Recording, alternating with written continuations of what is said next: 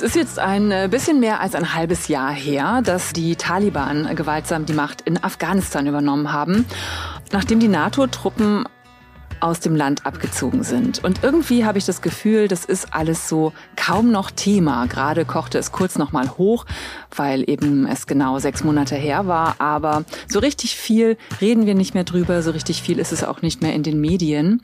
Aber wir haben alle die Bilder noch im Kopf. Menschenmassen, die sich vor den Toren des Flughafens in Kabul drängen. Sie wollen sich in Sicherheit bringen, raus aus Afghanistan. Tausende Menschen äh, wurden evakuiert. Das lief sehr chaotisch und teilweise auch dramatisch ab. Und da kommen mir wieder Bilder in den Kopf. Menschen, die über das Flugfeld rennen, die sich an startende Flugzeuge klammern und in völlig überfüllten Militärmaschinen dann endlich auch rausgeschafft werden. Eine davon ist Zainab Parachmand. Sie ist äh, Journalistin und hat damals auch als Korrespondentin für die Welt gearbeitet. Ihre Schwester Rayana hat es erst später aus Afghanistan rausgeschafft und beide sind heute hier meine Gästinnen in dieser Folge von Pressefreiheit grenzenlos. Das ist der Podcast von Reporter ohne Grenzen. Hier geht es einmal im Monat um Menschen, die für Meinungs- und Pressefreiheit in ihrem Land an Grenzen gehen. Journalistinnen, Medienschaffende, die nicht selten unter dem Einsatz ihres Lebens recherchieren und arbeiten. Ich bin Nadine Kreuzzahler. Hallo, schön, dass ihr wieder dabei seid. Bei mir sind die beiden Schwestern, Zainab und Rayana. Und ich freue mich. Hallo, ihr beiden. Hallo, vielen Dank für die Einladung. Ich freue mich, heute hier zu sein und dass wir hier zusammensitzen. Die Aufnahme hier erinnert mich an meine Zeit damals, als ich noch in Afghanistan gearbeitet habe. Ich muss aber auch daran denken, dass es in letzter Zeit viele traurige Momente gab. Viele Menschen sind ja noch in Afghanistan. Heute denke ich auch an Sie.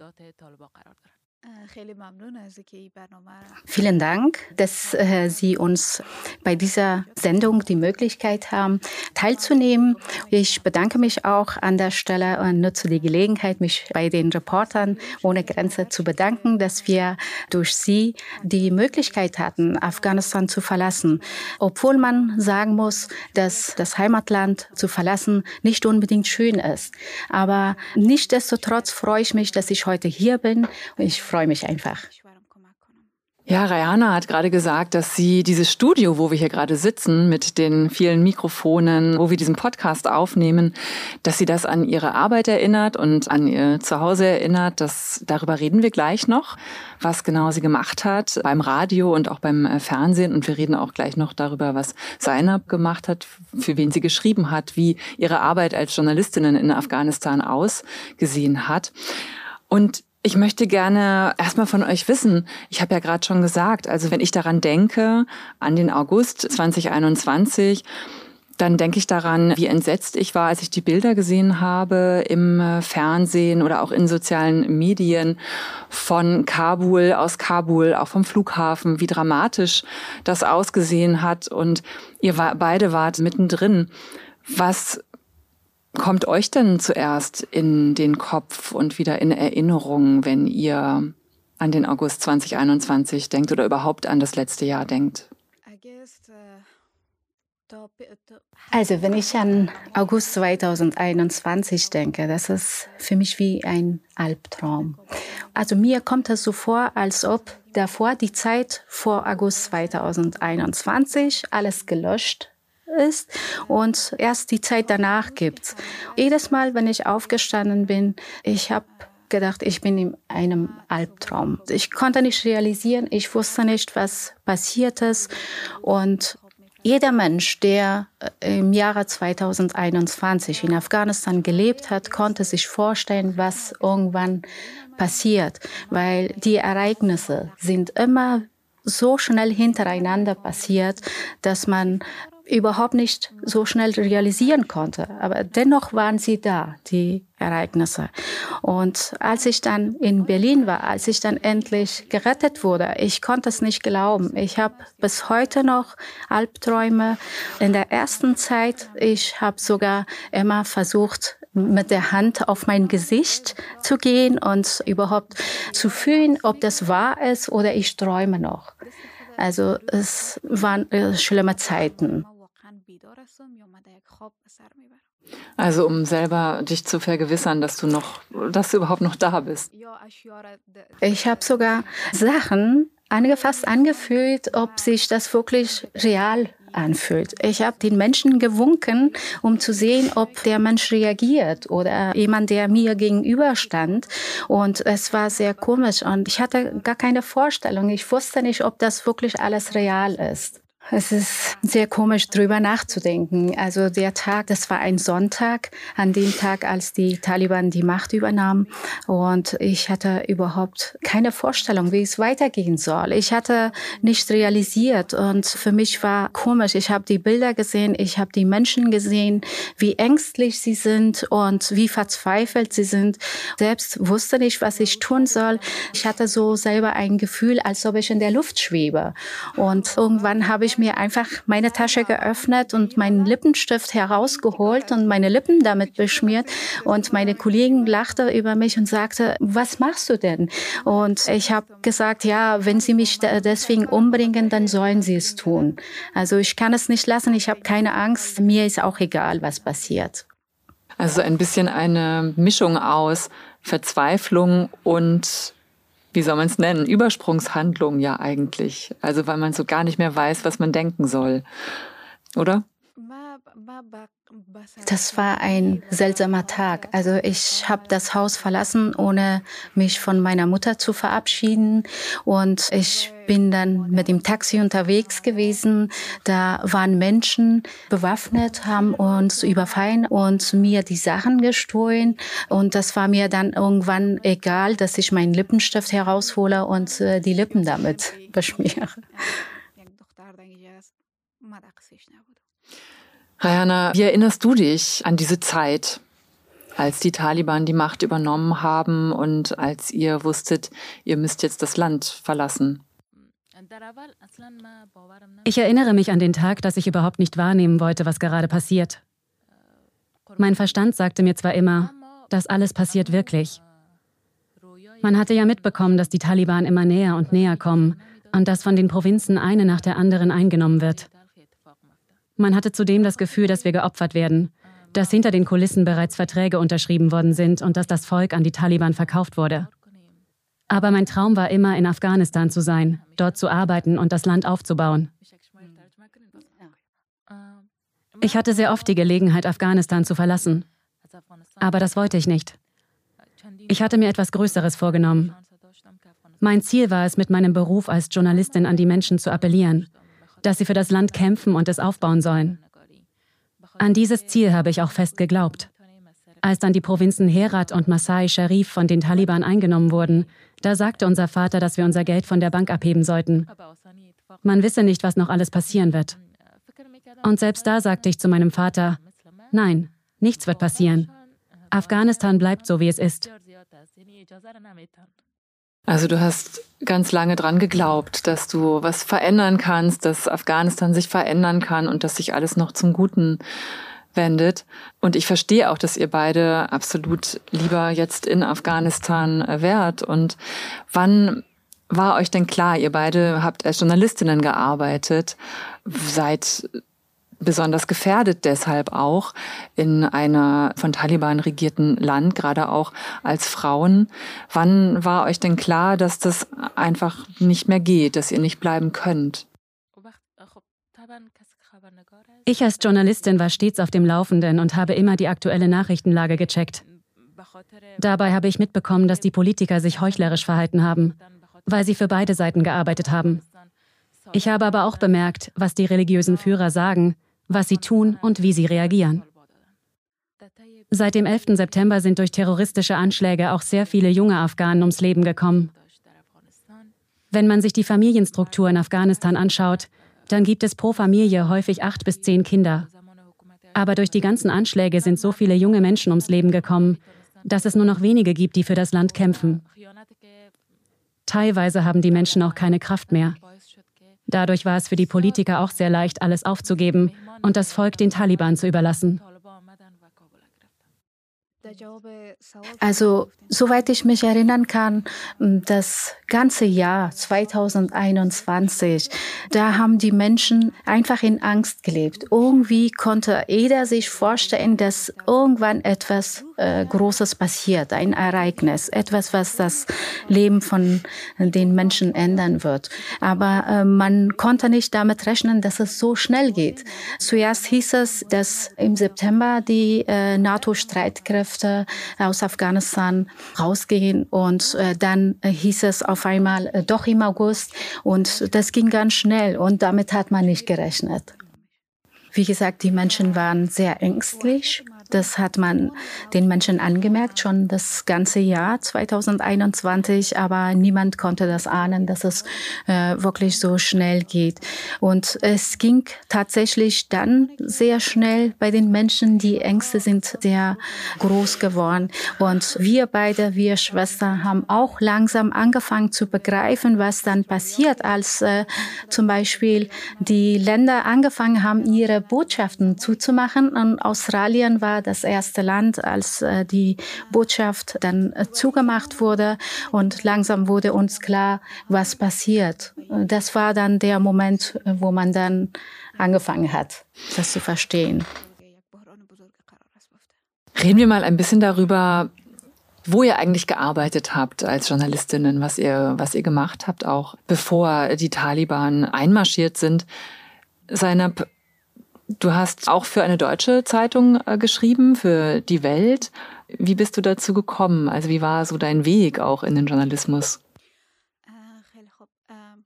Gut, 2015 habe ich mein Studium beendet. Literatur habe ich studiert und schon ab 2014 äh, habe ich einige Artikel für manche Zeitungen geschrieben und dann im Jahre 2016 gab es äh, ein Team von Journalisten, das durch Amy Ferris Rothmann ins Leben gerufen wurde und äh, dieses Team hat den Journalistinnen in Afghanistan geholfen über also äh, war eine Fortbildung für die Journalisten und Journalistinnen. Und dann im Mai 2021 bin ich über diese Amy Ferris Rothmann mit Welt bekannt geworden, mit der Zeitung Welt. Und so konnte ich auch für die Zeitung Welt schreiben. Wie war das bei dir, Rayana? Als ich noch zur Schule ging, habe ich Kinder unterrichtet, weil ich einen Job brauchte. Da es mein Kindheitstraum war, als Journalistin zu arbeiten, habe ich ein Schülerradio ins Leben gerufen, um mit den Kindern Musik zu machen und zu singen. Diejenigen, die Interesse an Literatur hatten, konnten auch Gedichte aufsagen. Nach einiger Zeit haben wir dann festgestellt, dass der Sound sehr laut ist. Um ein richtiges Studio einzurichten, haben wir dann in einem Raum in der Schule leere Eierkartons zusammen mit etwas Watte und Stoff an die Wände geklebt. So hatten wir dann unseren eigenen Radiokanal, was sehr schön war. 2013, als ich mit der Schule fertig war, habe ich die Aufnahmeprüfung für die Universität gemacht und wäre auch für Wirtschaftswissenschaften zugelassen worden. Aber ich war so dickköpfig und wollte unbedingt Journalismus studieren. In den ersten Semestern habe ich dann auch viel geschrieben und Nachrichten moderiert. Es war dann eine sehr anstrengende Zeit, weil ich neben dem Studium viel gearbeitet habe. Die Radiosender und Fernsehkanäle, für die ich gearbeitet habe, haben nicht viel gezahlt sodass ich noch für eine Privatschule gearbeitet und dort unterrichtet habe. Kollegen und Bekannte haben mich gefragt, wie ich das alles schaffe. Du arbeitest im Dreischichtsystem in verschiedenen Jobs und schaffst es nebenher noch zu studieren? Wie geht das? Aber weil ich meinen Beruf als Journalistin so geliebt habe, ging das. Mir hat es gereicht, fünf Minuten im Stehen zu essen und trotzdem zu Hause noch alle zu versorgen. Oder wenn wir Gäste hatten, auch für die noch zu sorgen. Heute frage ich mich selber, wie ich das alles geschafft habe. Beim Radio hatte ich zwei verschiedene Sendungen, eine live und eine, die vorher aufgezeichnet wurde. Da meine Kollegen meine Stimme mochten, habe ich dann ab und zu auch moderiert. Beim Fernsehen hatte ich viele Aufgaben. Ich habe moderiert und bei einer Fernsehsendung war ich für die Produktion zuständig. Ich war auch sehr daran interessiert, mit anderen Abteilungen wie den Nachrichten zusammenzuarbeiten. Aufgrund eines Konflikts habe ich dort aber schließlich gekündigt. Nachdem ich das Fernsehen verlassen habe, bin ich dann zum Radio gekommen. Dort hatte ich die Sendung Salam Watanda, was so viel heißt wie Grüß dich, Landsmann. Aber mein Wunsch war es immer, Nachrichten zu schreiben, und dafür habe ich auch gekämpft. Ich wusste damals jedoch nicht, dass mein Leben als Reporterin sehr viel schwieriger werden wird, als ich es mir vorgestellt hatte. So ist etwa ein Kollege von mir bei einem Einsatz vor Ort ums Leben gekommen. Das Leben als Reporterin in Afghanistan war wirklich mit sehr vielen Gefahren verbunden. Mein gefährlichster Einsatz war in der Nähe der deutschen Botschaft, als es dort einen Anschlag gab. Und als ich dann darüber schreiben musste, war es wirklich sehr schlimm. Das Gebäude war komplett zerstört, die Fensterscheiben waren kaputt, die ganze Straße war voller Schutt, viele Menschen sind ums Leben gekommen. Dabei waren viele Leichen so zerfetzt, dass man nicht mehr feststellen konnte, um wen es sich handelt. War es ein islamistischer Anschlag? Ja, es war ein Anschlag durch den IS. Sie wollten damit zeigen, dass sie in Kabul präsent sind. In meiner täglichen Arbeit habe ich viele schreckliche Erfahrungen machen müssen. Ich musste Menschen interviewen, die verletzt oder sogar schwer verletzt waren. Ich musste auch zum Gerichtsmediziner, um dort Leute zu befragen. Das hat mich dann irgendwann psychisch sehr belastet und kaputt gemacht. Ich war als Reporterin auch Zeugin eines furchtbaren Anschlags auf ein Fahrzeug. Die Menschen, die in dem Auto saßen, waren nicht mehr zu erkennen. Alles war nur weiß und roch verbrannt. Die Menschen waren wie geschmolzen. Wenn ich mich an meine Arbeit damals und die Erfahrungen erinnere, dann könnte ich darüber Bücher schreiben. Es sind so viele, aber ich kann nicht mal über alles reden. Das hat mich alles so beeinträchtigt, dass ich psychisch so kaputt war, dass ich meinen Appetit verloren habe. Ich konnte nur noch trinken, weil ich das Gefühl hatte, dass in mir ein Feuer lodert. Mein Herz hat gebrannt, ich hatte immerzu den Geruch der verbrannten Menschen in der Nase und dazu die schlimmen Bilder im Kopf. In dieser Zeit damals, als es mir so schlecht ging, habe ich auch viele Freunde verloren. Ich war dann viel in den sozialen Netzwerken unterwegs und habe dort viele Artikel gegen die Taliban und den IS geschrieben.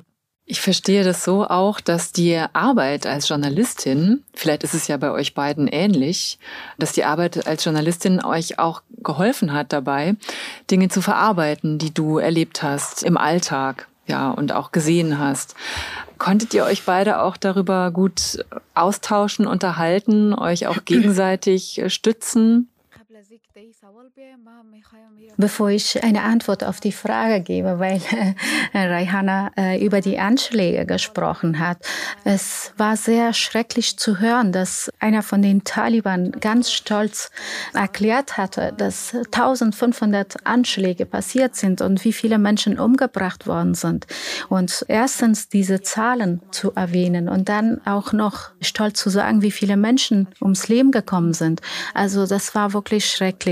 Und wenn ich bis heute noch daran denke, wie schlimm der Anschlag in der Kreuzung Sambak, also in der Nähe von der deutschen Botschaft passiert ist und wie der Boden tief gesunken war und wie viele Menschen und wie nach verbrannten Menschen das gerochen hat. Diesen Geruch habe ich gefühlt bis heute noch in der Nase und das ist ganz, ganz schlimm weil sie uns gefragt haben, ob wir miteinander darüber gesprochen haben und uns ausgetauscht haben. Das haben wir gemacht ab und zu mal, aber um ehrlich zu sein, das hat noch mehr wehgetan, mhm. weil die Bilder waren so schrecklich, dass man sie gut vergessen kann man sie nicht, aber man hat versucht, nicht mehr darüber zu sprechen, weil man hat da Fotos gemacht, darüber berichtet, geschrieben, alles und dann äh, wollte man nicht damit nochmal sich belasten, weil das war sehr schmerzhaft und als wir dann nach Hause gekommen sind und nochmal unser Vater uns gefragt hat und äh, wenn er mich gefragt hat, ja, was hast du gesehen oder was ist passiert, dann habe ich meinem Vater gesagt, Papa, lass es bitte. Äh, also ich kann drüber nicht mehr reden, weil ich möchte, wenn es geht, abschalten. Es ist schrecklich. Auch heute Morgen, als ich aufgestanden war, ich hatte Albtraum in der Nacht. Und ich habe seit 2021 Albträume. Ich kann meistens nicht schlafen. Und ich kann mich auch an einen Anschlag auf eine Schule erinnern, wo 80 Mädchen auf einem Fleck ums Leben gekommen sind. Das war schrecklich. Ich vergesse es nicht, bis heute nicht.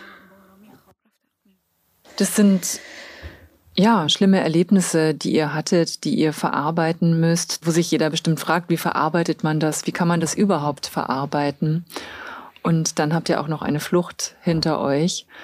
Ihr sitzt mir hier gegenüber als sehr kluge, selbstbewusste Frauen, als Journalistinnen. Wie war das für euch in, in Afghanistan eigentlich? Habt ihr dadurch, dass ihr Frauen seid, in Afghanistan gearbeitet habt, als Journalistinnen, als Reporterinnen vor Ort wart, habt ihr da, welche Probleme habt ihr gehabt?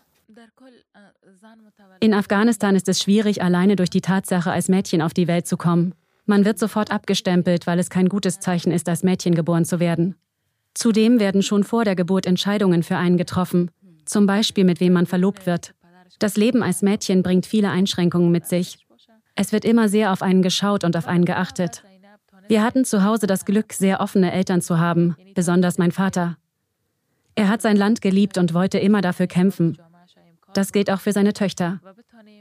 Er war stets der Meinung, dass seine Töchter auch die Schule besuchen dürfen, studieren und etwas aus sich machen können.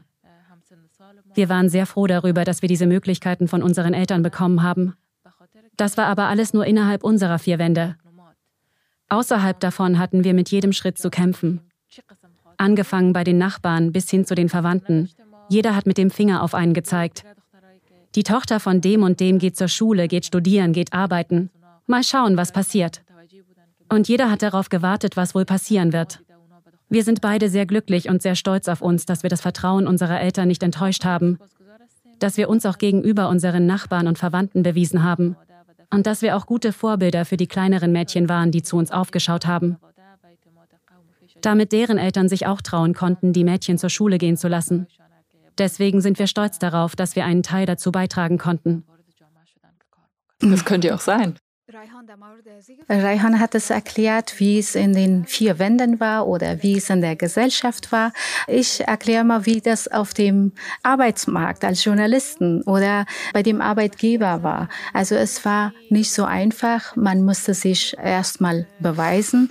Vor allem, man musste sich unter männlichen Kollegen beweisen und dem Arbeitgeber beweisen, dass man genauso gut ist wie ein männlicher Journalist. Trotzdem gab es sehr viele Schwierigkeiten, weil der Arbeitgeber immer einer Frau als Journalistin weniger bezahlt hat, also zu niedrigerem Tarif als einem Journalisten, also einem Mann, weil sie der Meinung waren, dass der Mann, selbst wenn er heiratet, kriegt keine Kinder und muss nicht zu Hause bleiben. Oder eine Frau, wenn Frau verheiratet ist, dann weiß man nicht, ob äh, sie dann immer noch darf äh, zu arbeiten. Solche Sachen.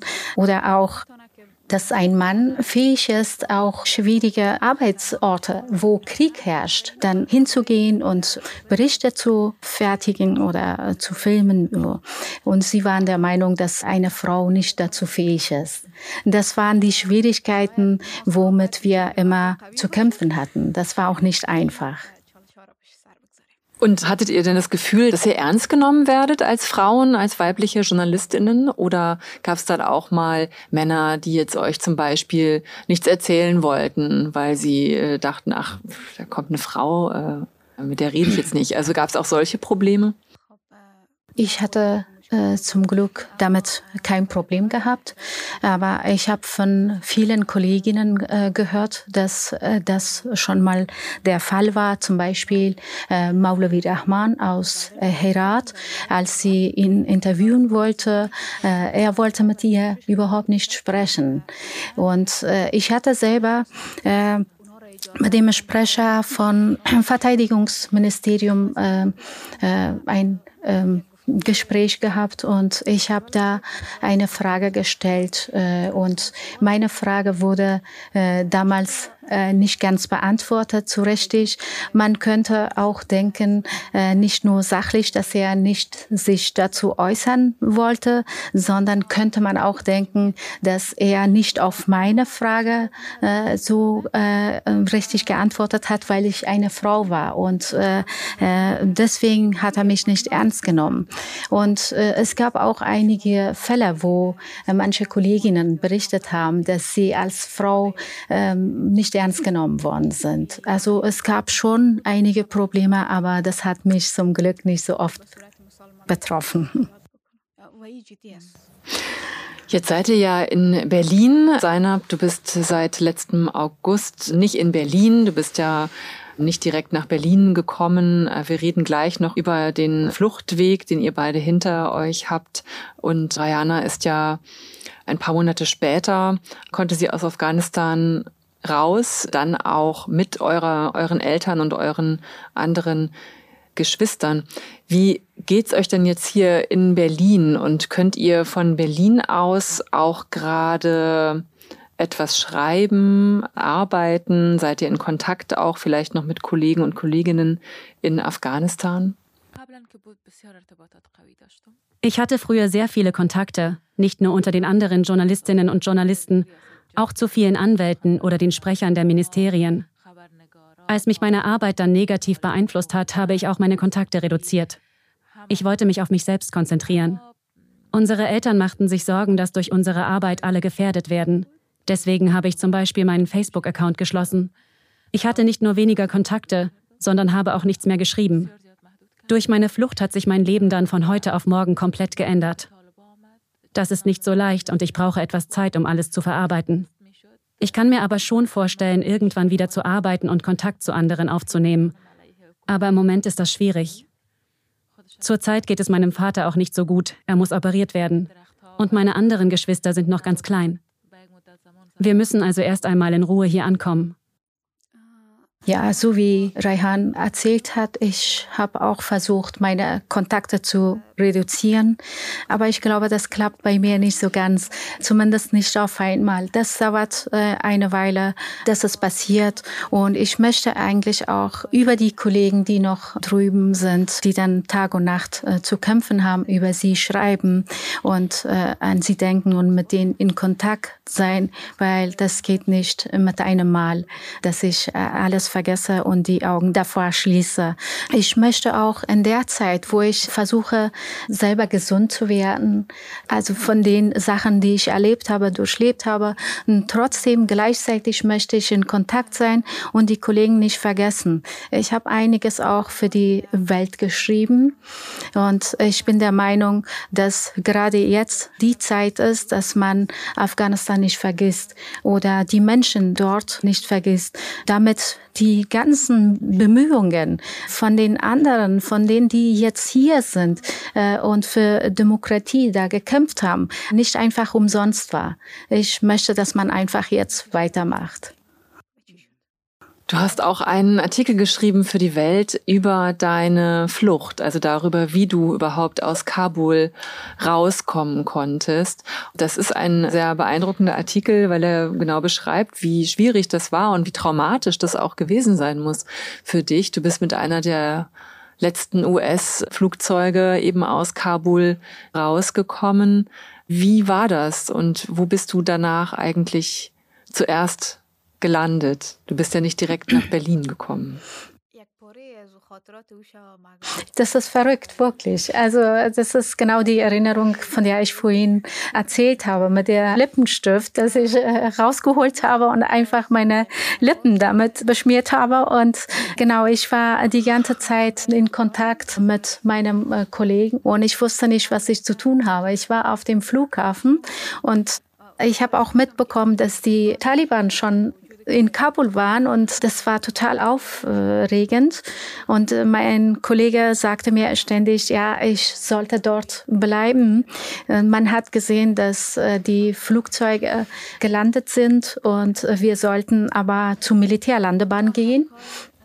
Wie gesagt, das war so schwierig, weil ich äh, nicht mit meiner Familie Kontakt aufnehmen konnte. Ich konnte auch nicht den Flughafen verlassen, weil der Kollege, der mit mir äh, oder die Kollegen mit mir in Kontakt war, sagte mir ständig, äh, dass äh, draußen viel schlimmer ist als auf dem Flughafen und ich sollte dort bleiben. Genau, dann irgendwann sind wir zu Militärlandebahn gegangen und dort äh, sind vier Flugzeuge gelandet, aber sie waren nicht dafür vorgesehen, dass die Menschen transportiert werden, sondern äh, einfach die Waffen und alles, was äh, da war, sollten. Und die Menschen sind auf äh, die Landebahn einfach gestürmt und äh, wollten also in das Flugzeug steigen. Ich war immer noch in Kontakt und mein Kollege sagte, ja, du kannst ja in das Flugzeug Flugzeug steigen. Und ich bin in das Flugzeug äh, gestiegen.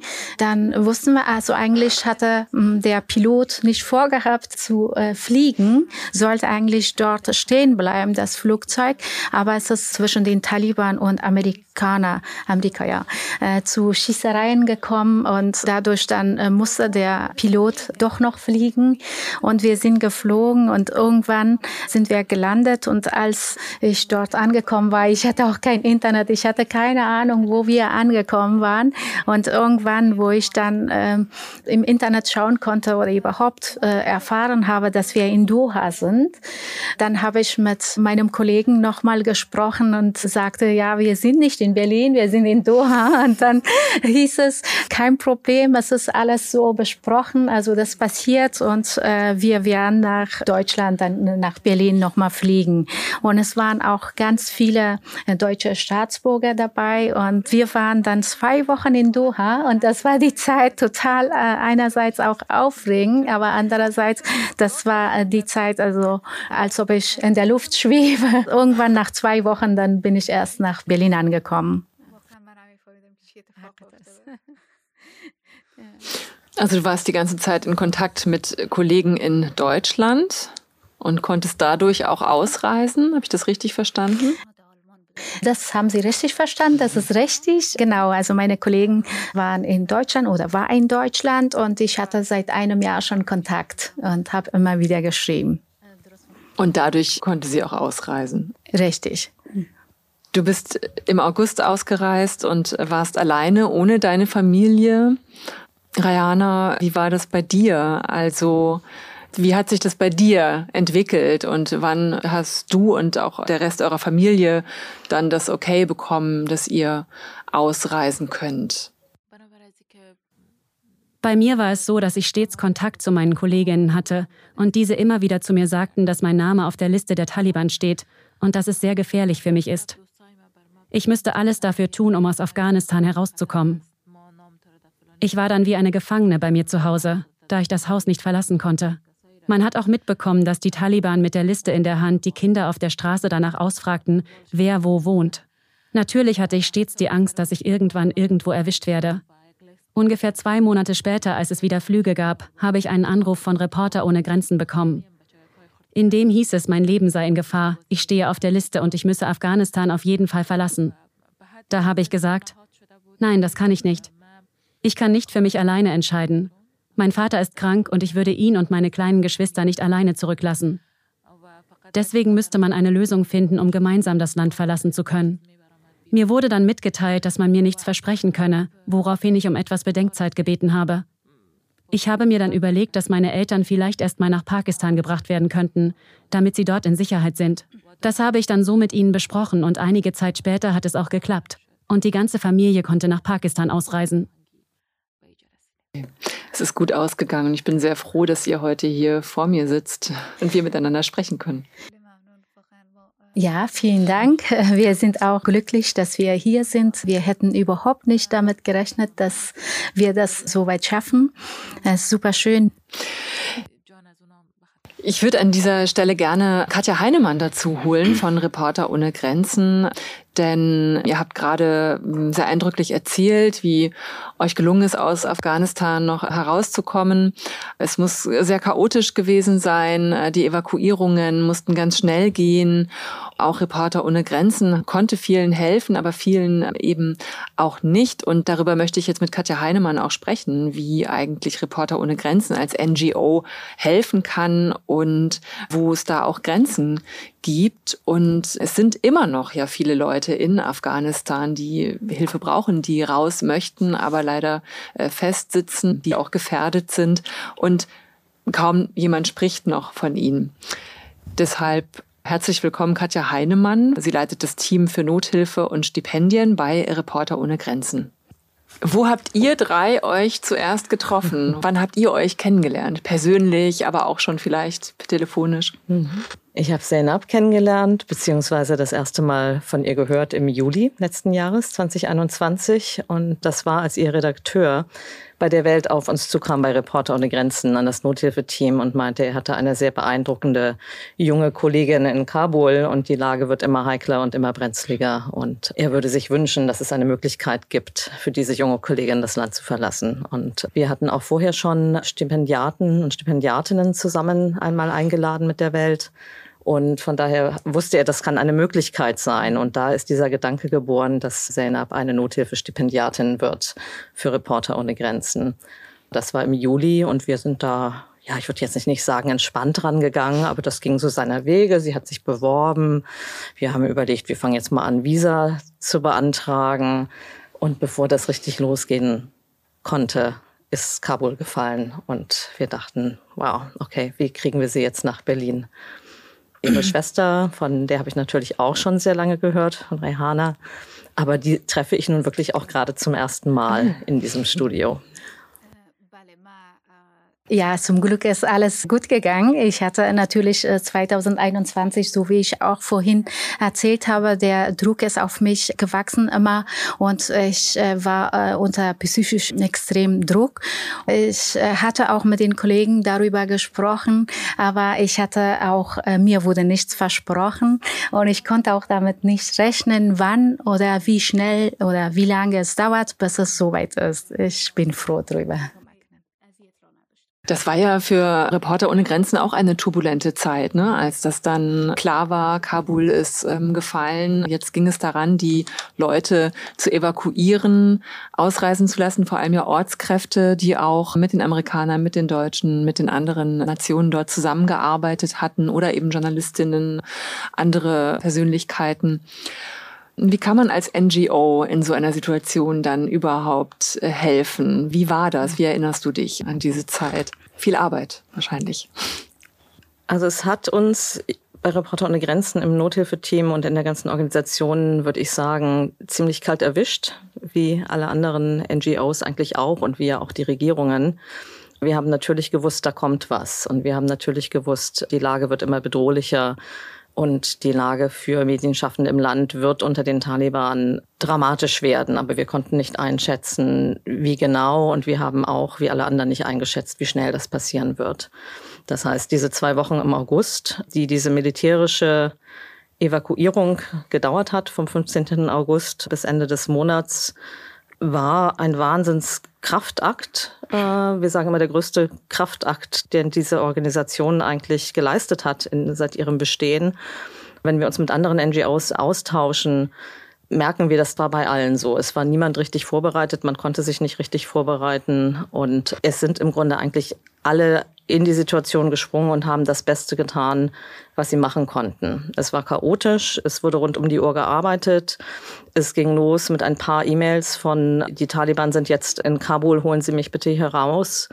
Und aus diesen paar E-Mails wurden Dutzende von E-Mails, wurden Hunderte von E-Mails. Es kam auf allen Kanälen, es kam auf WhatsApp, es kam auf Signal, es kam über Facebook und Instagram, auf Twitter. Und wir haben bis heute, würde ich sagen, knapp 17.500 Hilfsrufe erhalten aus Afghanistan. Und am Anfang haben wir auf diese E-Mails noch geantwortet, einzeln. Und wir haben das gemacht, was wir eigentlich immer machen als Organisation, wenn wir davon erfahren, dass Medienschaffende bedroht werden. Wir haben verifiziert. Wir haben gecheckt, arbeitet die Person journalistisch? Ist das verifizierbar? Können wir die Arbeit finden? Äh, kennen wir die Redakteure? Wir haben sehr schnell auch ein afghanisches Team aufgebaut für diese Krisensituation von Medienschaffenden im Exil und Leute, die sich mit der Lage vor Ort auskennen. Das hätten wir sonst gar nicht geschafft.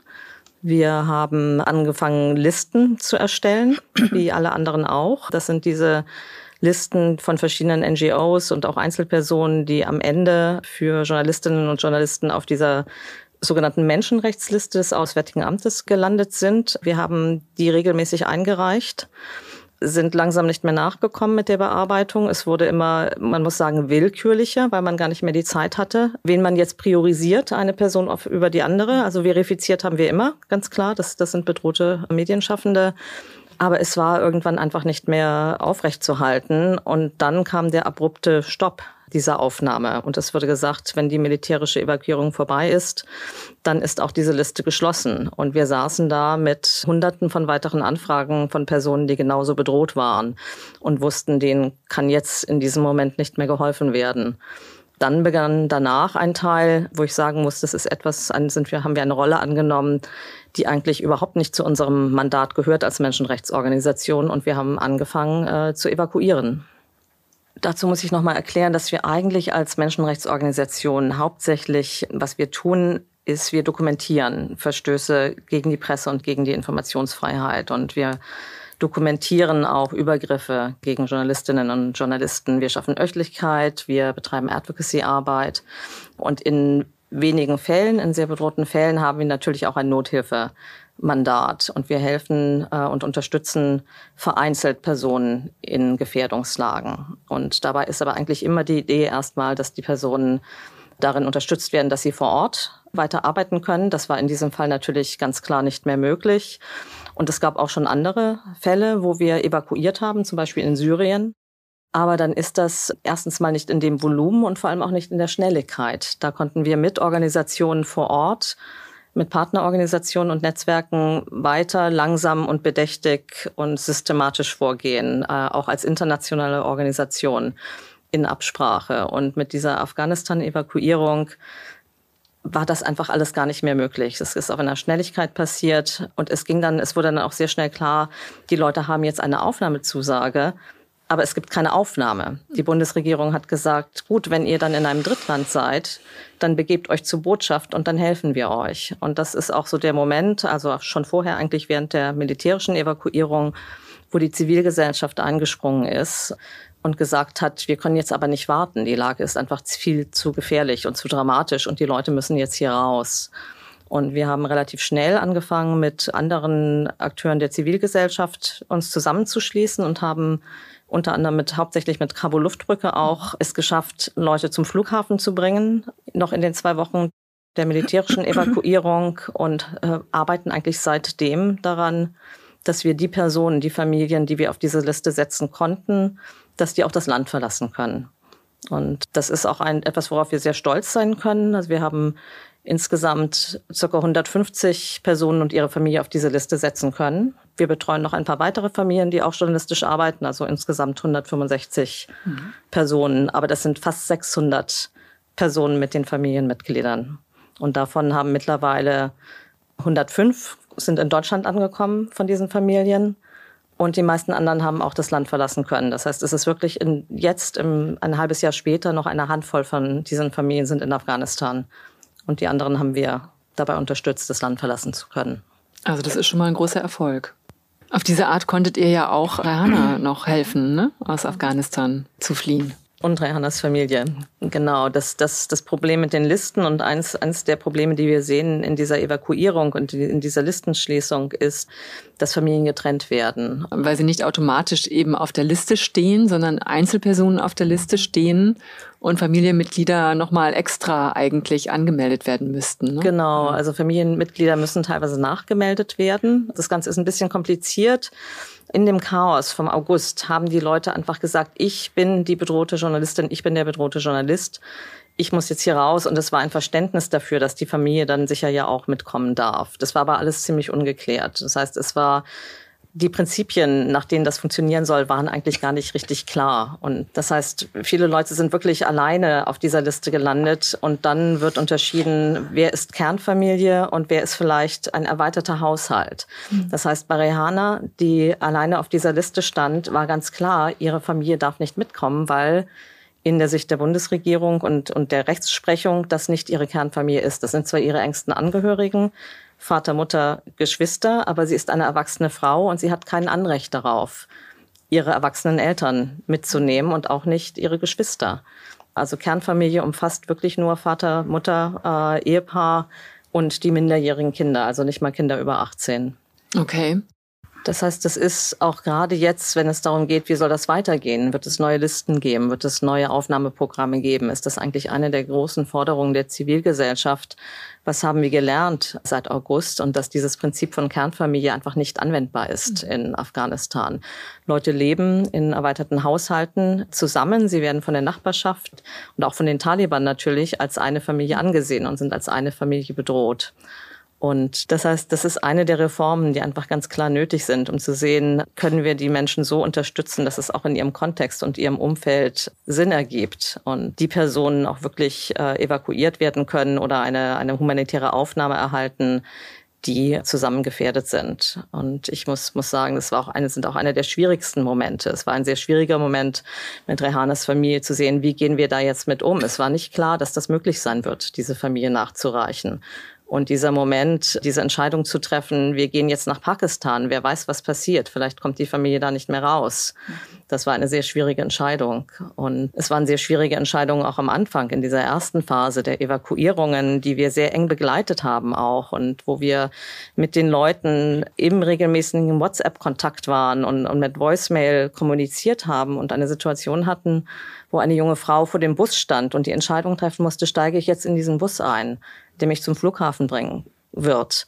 Und ich habe die Chance, hier rauszukommen, aber meine Eltern dürfen nicht mit und meine Schwester darf nicht mit und sie ist am Ende nicht eingestiegen. Und das war, würde ich sagen, einer der schwierigsten Momente. Genau, das ist auch ein Problem, was ich damals hatte. Ich stand da, ich war in Kontakt mit den Kollegen, auch wie andere Kollegen. Für mich war auch sehr schwer zu entscheiden, ja, jetzt rettest du dich, gehst du mit oder wartest du wegen der Familie, was machst du? Viele Kollegen haben sich dagegen entschieden, weil sie nicht einfach das übers Herz gebracht haben, die Familie dort zurückzulassen und sich selber zu retten. Ich war irgendwann der Meinung, vielleicht schaffe ich so, einfach mal mich selber zu retten und dann für sie zu kämpfen, damit die Familie dann auch irgendwann die Chance hat. Und das ist wirklich ein Problem, was ich selber sehr doll gespürt habe in dem Moment. Es ist genau das, was Katja eben erwähnt hatte, dass die Situation, also die Entscheidung wirklich schwer war. Ja, das stelle ich mir auch sehr schwer vor. Jetzt hast du mir vorhin schon erzählt, Katja, dass ihr ja erst vor zwei Wochen auch wieder Menschen evakuiert habt aus Afghanistan. Das heißt, es geht ja weiter. Ne? Das Schwierige ist ja, es sind immer noch Menschen da, die nicht rauskommen, die aber unbedingt raus äh, müssen oder wollen. Und die Öffentlichkeit redet da gar nicht mehr so sehr drum. Es ist halt verschwunden, mehr oder weniger aus den Medien. Ne? Die Aufmerksamkeit ist jetzt woanders. Jetzt sowieso gerade mit der Situation in der Ukraine. Aber kaum jemand denkt da eben dran, dass in Afghanistan immer noch Menschen da sind, die Hilfe brauchen. Wie läuft das denn mittlerweile ab? Es sind ja von der Liste von den Personen, die wir betreuen, zum Glück mittlerweile wirklich fast, also 90 Prozent würde ich sagen, mhm. haben, haben das Land verlassen können. Das ist wirklich auch hauptsächlich so in den letzten zwei Monaten passiert, würde ich sagen. Das kann man sich so vorstellen. Teilweise schaffen die Leute das selber in Drittländer, sich zu flüchten. Dann übernehmen wir, dann stellen wir den Kontakt zu Botschaften her zum mhm. Beispiel, besorgen Visatermine, organisieren auch mit der Einreise, dann mit Bundesbehörden und Landesbehörden und Kommunen, dass die Verteilung gut funktioniert, dass die Leute dahin zugeteilt werden vom BAMF, wo sie vielleicht Familie haben oder mhm. gute, gute Kontakte, professionelle. Das wäre ein Weg. Anderer Weg ist, dass zunehmend schon auch organisiert wird äh, vom Auswärtigen Amt zusammen mit der GIZ dass größere Aktionen äh, zusammen mit Pakistan organisiert werden, dass Leute auch das Land verlassen können, die keine Pässe haben. Das ist jetzt noch eine der größten Hindernisse für die Personen auf der Ortskräfte- und äh, Menschenrechtsliste, dass die ohne Pass und ohne Visa eigentlich nicht das Land verlassen dürften. Das heißt, äh, diese Prozesse laufen auch aber die wären skalierbar. Also da müsste, könnte man davon ausgehen, Flüge funktionieren auch wieder. Es, es wäre eigentlich eine Möglichkeit, dass weiter daran gearbeitet werden könnte und sollte, dass äh, diese Evakuierungen weiterlaufen. Und wir sind an einem Punkt, wo ich denke, dass wir sehr viel gelernt haben in den letzten sechs Monaten und auch die Zivilgesellschaft einfach sehr wichtige Erfahrungen eingebracht hat in diese Evakuierungsprozesse. Und dass jetzt der nächste Schritt, der passieren muss, ist der Austausch mit der neuen Regierung. Dass daraus gelernt wird, dass sich an einen runden Tisch gesetzt wird, dass Gremien erstellt werden, dass diese Prozesse verstetigt werden, dass Kriterien aufgesetzt werden, dass äh, neue Aufnahmezusagen möglich sein werden auch, weil die Leute weiterhin bedroht sind, auch diejenigen, die es nicht geschafft haben, im August sich auf die Liste setzen zu lassen, dass diese Prozesse weiterlaufen. Ich glaube, das war auch für meine Familie eine Chance, dass sie erstmal in ein drittes Land gekommen sind, nach Pakistan, weil äh, sie hatten zwar Pässe und Visum und äh, trotzdem ist dann leichter ermöglicht worden, mhm. dass sie nach Deutschland schaffen. Aber ansonsten die Menschen, die noch drüben sind, ich glaube, sie haben große Probleme dort noch. Gerade auch zu der Ausreise von Rehana und der Familie muss ich sagen, die ist ermöglicht worden durch NGOs. Also das sind Flüge, die haben NGOs bezahlt auch, also aus dem Land. Und wenn ich mir die Zahlen angucke, wer von den Familien, die wir unterstützen, wie haben sie die direkte Ausreise aus Afghanistan geschafft? 80 Prozent dieser Ausreisen sind mit zivilgesellschaftlicher Unterstützung vonstatten gegangen, nicht mit Regierungsunterstützung. Und von diesen 20 Prozent Regierung, da sind auch die amerikanischen Flüge dabei, wo zum Beispiel Zainab drauf gesessen hat. Ah, okay das ist der Punkt, wo wir sagen, dass das muss auch aufhören. Wir können als NGO nicht weiter evakuieren. Wir haben da nicht die menschlichen Ressourcen. Wir haben mittlerweile die Expertise, die bringen wir auch gerne weiter mit ein, ganz klar. Wir haben aber einfach nicht die finanziellen Ressourcen, Flüge zu kaufen für, für Zehntausende mhm. von, von Euros. Ähm, im Fall von Rehana, es wurde von einer anderen NGO sogar noch mit gesponsert, weil wir langsam wirklich auch am, am Limit sind. Und das ist einfach ganz klar eine, eine Forderung. Es muss neue Aufnahmezusagen geben, aber es muss auch neue Aufnahmeunterstützung seitens der Regierung geben. Und an dem Punkt, denke ich, sind wir jetzt, wo das, das Wissen ist da und diese Dinge sind möglich. Ja, du hast es ja schon gesagt, diese Rolle, die ihr eingenommen habt, wo ihr eingesprungen seid, das ist eigentlich die Rolle, die die Regierung einnehmen muss. Ne? Ich glaube, an der Stelle muss man das zu schätzen wissen, anerkennen und würdigen. Die Hilfe von Reporter ohne äh, Grenze, sonst ohne deren Hilfe hätte meine Familie das nicht geschafft, obwohl sie Pass und Visum hatten. Das äh, wäre sonst unmöglich. Katja, was sind denn die Forderungen? Was sind Forderungen von Reporter ohne Grenzen an die Bundesregierung in dieser Sache? Eine der wichtigsten Forderungen im Moment ist, dass es neue Aufnahmemöglichkeiten geben muss für bedrohte Journalistinnen und Journalisten und auch andere Menschenrechtsverteidigerinnen. Es ist ein sehr gutes Zeichen, dass die neue Bundesregierung Ankündigungen gemacht hat, dass es Schutzprogramme geben wird, dass es Aufnahmeprogramme geben wird. Aber was auch ganz klar ist, die Lage vor Ort bleibt flexibel, bleibt bedrohlich, verändert sich täglich. Äh, Übergriffe finden statt, Verhaftungen finden statt. Und unseres Wissens nach hat es neu, keine neuen Aufnahmezusagen gegeben. Leute sind akut bedroht. Wir haben Härtefälle. Wir haben Härtefälle von Familien, die getrennt sind, die nicht nachgemeldet werden können. Äh, wir haben Journalistinnen und Journalisten, die uns anflehen, holt mich hier raus, äh, die wirklich in schwierigen Situationen sind. Äh, und es muss die Möglichkeit geben, diese Härtefälle einzureichen und diesen Personen Schutz zu gewähren, humanitäre Aufnahme zu gewähren nach Paragraph 22. Das ist ein Recht, das ist so verankert. Und wir haben nicht die Zeit, einfach zu warten, bis diese neuen Programme losgehen werden. Die Leute, die akut und aktuell bedroht sind momentan, müssen eine Möglichkeit haben, sich um Schutz an die Bundesregierung zu wenden. Und was uns auch ganz wichtig ist hierbei, ist, dass weiterhin auch auf die Zivilgesellschaft gehört wird weil wir einfach wahnsinnig wichtige Erfahrungen gesammelt haben in diesen letzten sechs Monaten und äh, dass für diese Aufnahmeprogramme einfach diese Expertise auch mit in den Raum geholt wird, dass es regelmäßige Treffen gibt, dass es Gremien gibt, dass das Auswärtige Amt und das Bundesministerium des Innern sich zusammen hinsetzen mit der Zivilgesellschaft, ganz wichtig auch mit der afghanischen Diaspora und dass dieses Wissen mit einbezogen wird in den neuen Kriterien, die aufgestellt werden, aber auch in den Prozessen der Evakuierungen, weil ja, diese, diese Expertise gibt es mittlerweile. Jetzt ist es über ein halbes Jahr her, dass die Taliban die Macht übernommen haben, gewaltsam in Afghanistan. Und immer wieder ist die Rede davon, du hast es auch gerade gesagt, es gibt Gefahren, es gibt Bedrohungen. Wie ist denn eigentlich die Lage gerade vor Ort? Wie hat sich die Medienlandschaft zum Beispiel entwickelt mittlerweile? Gibt es überhaupt noch Medien, die frei berichten können von vor Ort? Ja, also anfangs waren die Taliban etwas äh, lockerer und sie haben versucht, erstmal äh, sich verständnisvoller vielleicht zu verhalten, auch wenn die Frauen auch demonstriert haben oder auf die Straße gegangen sind, da waren sie etwas ruhiger. Ich glaube, damals wollten sie hm, Anerkennung, auch Anerkennung von der ganzen Welt und das war für sie wichtig, dass sie sich erstmal von ihren guten Seiten zeigen. Aber so wie vorhin Nadine gesagt hatte, jetzt merken sie auch, dass die Welt sich jetzt nicht mehr für Afghanistan interessiert, sondern das heißt das Thema Ukraine. Natürlich jetzt tun sie genau das, was sie ohnehin äh, vorhatten.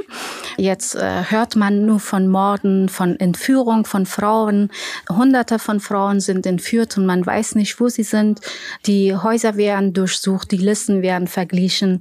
Also es gibt wirklich, hört man schlimme Sachen. Ich habe Kontakte und ich äh, höre immer wieder, wie wie schlimm es dort ist. Was hört ihr? Also was hört Reporter ohne Grenzen von vor Ort? Die Einschätzung von Reporter ohne Grenzen ist da sehr ähnlich. Wir schätzen die Lage als sehr bedrohlich ein und auch als sich verschlimmernd. Aus genau den genannten Gründen, aber auch aus Gründen in dem Moment, wo es der Zivilbevölkerung schlechter geht, dass Dissens in den Medien natürlich auch noch mehr unterdrückt wird. Und ein weiterer Grund ist auch die wirtschaftliche Lage, aufgrund derer viele Medienhäuser schließen mussten. Aber was uns am meisten beunruhigt natürlich, ist die zunehmende Gewalt hierbei. Also es ist schlimm, dass diese Medienlandschaft, die wirklich sehr blühend war in diesen letzten 20 Jahren, dass die eigentlich jetzt kaputt ist. Also in der Studie, die wir veröffentlicht haben, im Dezember wurde schon gesagt, dass die Hälfte der Medien geschlossen hatten zu dem Zeitpunkt. Seitdem sind mehr dazugekommen. 6400 Medienschaffende hatten damals ihren Job verloren und äh, vier von fünf Journalistinnen arbeiten nicht mehr in ihrem Beruf. Also man sieht wieder, es, es betrifft wirklich auch vor allem natürlich gerade Frauen. Aber gleichzeitig, wie gesagt, die Gewalt nimmt zu. Die internationale Gesellschaft guckt vielleicht nicht mehr so hin, guckt vor allem auch nicht auf die Provinz. Das heißt, gerade in der Provinz, in ländlichen Gegenden, ist die Situation noch mal dramatischer auch. Weniger Medienhäuser. In manchen Provinzen gibt es überhaupt keine freien Medien mehr. Was man auch sagen muss, die Taliban hatten ein halbes Jahr, sich zu sammeln und äh, mhm. was auch hier schon gesagt wurde, Listen zu vergleichen. Sie haben Zugang zu öffentlichen Listen. Wer hat in welchen Regierungsministerien gearbeitet? Wer hat in welchen Redaktionen gearbeitet? Sie gehen Haus zu Haus, sie vergleichen die Liste, sie haben sich eingearbeitet. Mhm. Und wir denken, dass diese Entwicklung sich weiter verschärfen wird und auch deshalb wieder diese Forderung. Es muss die Möglichkeit geben, Menschen weiter Schutz zu bieten.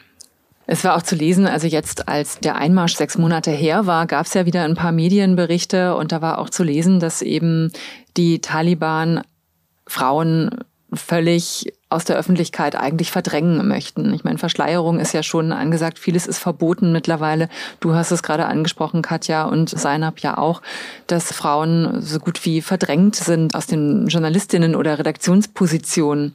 Und so etwas, was Seinab und auch Rihanna vorhin erzählt haben, dass sie als Reporterin mittendrin sind und berichten, das scheint ja überhaupt nicht mehr möglich zu sein gerade.